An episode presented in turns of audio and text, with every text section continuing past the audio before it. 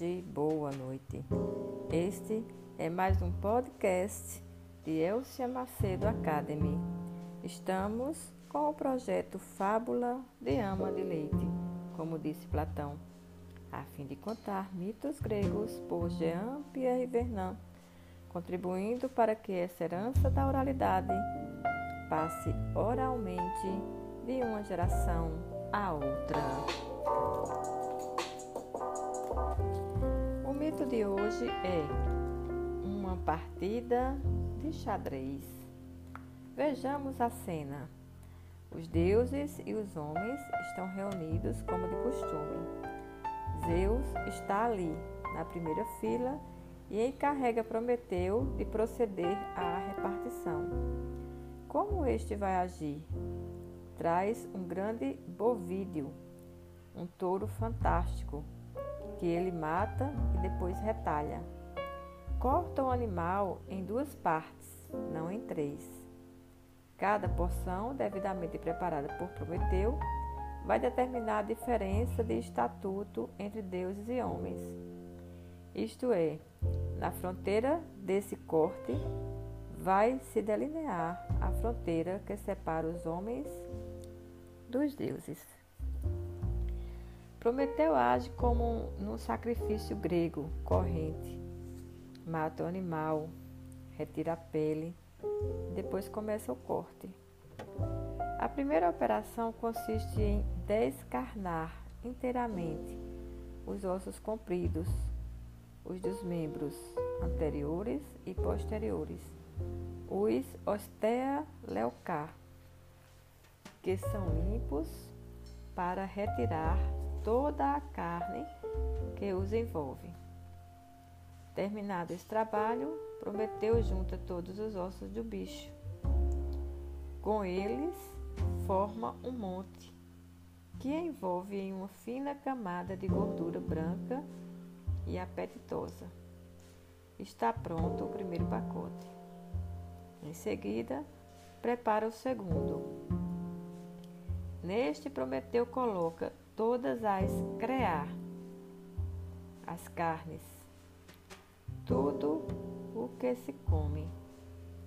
Essa carne comestível é coberta com a pele do touro e o pacote é posto na gaster, ou seja, no estômago, na barriga do animal, viscosa, feia e desagradável de se ver. Assim se apresenta a divisão.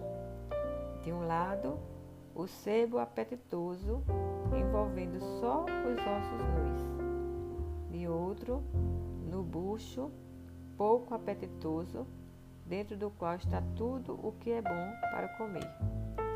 Prometeu põe as duas partes na mesa, diante de Zeus. Dependendo da escolha deste, vai se traçar de uma ou outra forma a fronteira entre os homens e os deuses. Zeus olha os montinhos e diz: Ah, Prometeu, tu que és tão esperto, tão ardiloso, fizeste uma divisão muito desigual. Prometeu olha-o com um sorrisinho. Zeus, é claro, percebe de antemão a astúcia, mas aceita as regras do jogo. Alguém propõe que ele escolha o primeiro, e assim ele faz. Com ar de absoluta satisfação, Zeus pega então a parte mais bonita, o pacote com o apetitoso sebo branco. Todos o olham. Ele abre o embrulho e descobre os ossos, brancos, totalmente descarnados. Tem então um tremendo ataque de raiva contra aquele que quis ludibriá-lo. Termina assim o primeiro ato da história, mas ainda há pelo menos outros dois.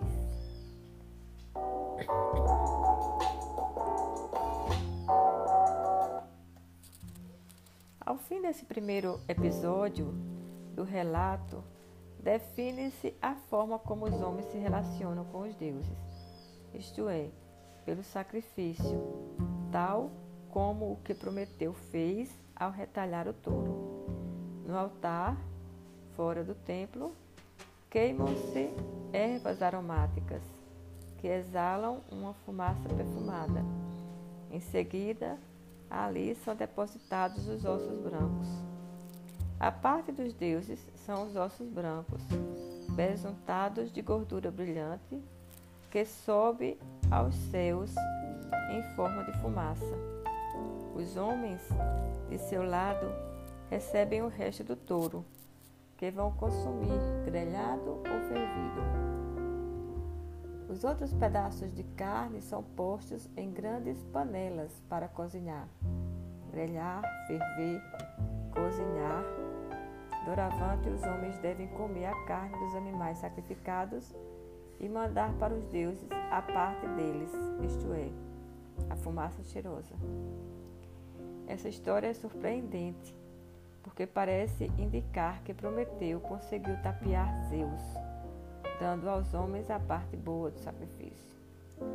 Prometeu oferece aos homens a parte comestível, disfarçada e escondida sob a aparência incomível, repugnante, e aos deuses a parte não comestível, escondida e disfarçada sobre a aparência de um apetitoso sebo brilhante. Ao fazer essa repartição, ele age como um mentiroso, pois as aparências são falsas. O que é bom está dissimulado sobre o feio, e o que é ruim toma o aspecto do que é belo. Mas será que ele deu mesmo aos homens a melhor parte? Ainda que tudo é ambíguo. É verdade que os homens recebem a parte comestível do animal sacrificado, mas é porque os mortais precisam comer. Sua condição é oposta à dos deuses, pois não podem viver sem se alimentar continuamente. Os homens não são autossuficientes. Precisam extrair a energia do mundo que os cerca, sem o que acabam morrendo. Sem o que acabam morrendo. O que define os homens é que eles comem o pão e a carne dos sacrifícios e que bebem o vinho dos vinhedos. Os deuses não precisam comer. Não conhecem o pão, nem o vinho, nem a carne dos animais sacrificados. Vivem sem se alimentar. Só absorvem pseudo-alimentos, o néctar e a ambrosia, alimentos de imortalidade. Assim, a vitalidade dos deuses é de natureza distinta da humana.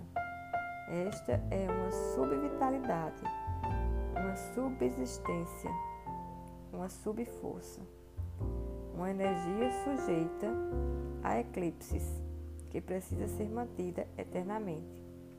Mal faz um esforço, o ser humano se sente cansado, esgotado, faminto. Em outras palavras, na partilha feita por Prometeu, a melhor parte é realmente aquela que, sob a aparência mais apetitosa, escondem os ossos descarnados. Na verdade, os ossos brancos representam o que o animal ou o ser humano possui de verdadeiramente precioso e não mortal. Os ossos são imputrescíveis, formam a arquitetura do corpo. A carne se desfaz se decompõe, mas o esqueleto representa o elemento de permanência. O que não é comestível no animal é o que não é mortal, é o imutável, é o que, por conseguinte, mais se aproxima do divino. Aos olhos dos que imaginaram essas histórias, os ossos são tão mais importantes na medida em que contém o tutano, essa substância para que os gregos, que para os gregos tinha a ver com o cérebro e também com o sêmen do homem. A medula óssea representa a vitalidade de um animal em sua continuidade através das gerações, pois garante a fecundidade e a descendência. É sinal de que não somos indivíduos isolados, mas portadores de filhos.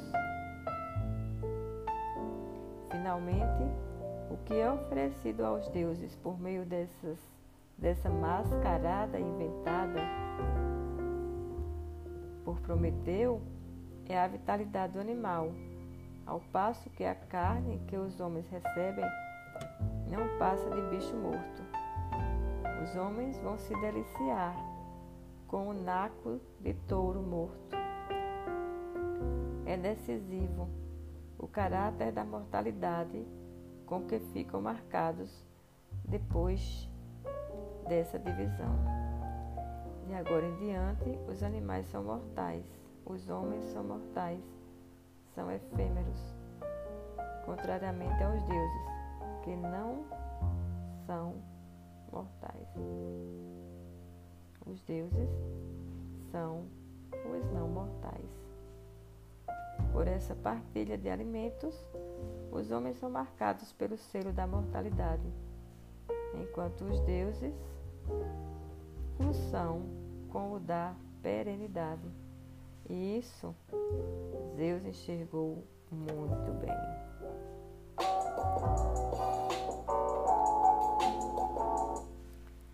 Prometeu tivesse feito simplesmente dois montes, um com ossos e outro com a carne, então Zeus poderia ter escolhido os ossos e a vida do animal. Mas, como tudo estava falseado pelas aparências enganadoras, como a carne estava escondida no gaster, na barriga, e os ossos estavam disfarçados com o sebo brilhante, Zeus viu que Prometeu queria enganá-lo. Portanto, decide castigá-lo. Naturalmente, nesse conflito de artimanhas que se forma entre Zeus e o Titã, cada um tenta tapear o outro. Cada um joga contra o outro, como numa partida de xadrez, com golpes baixos para desarmar o adversário, dar-lhe um checkmate. Afinal, Zeus termina vencendo embora tenha sido desequilibrado pelas astúcias do Titã. Obrigada por ter ficado comigo até o final. O próximo episódio é Um Fogo Mortal. Espero você aqui. Vamos dialogar, discutir e debater. Vamos mitologizar. E vamos lá!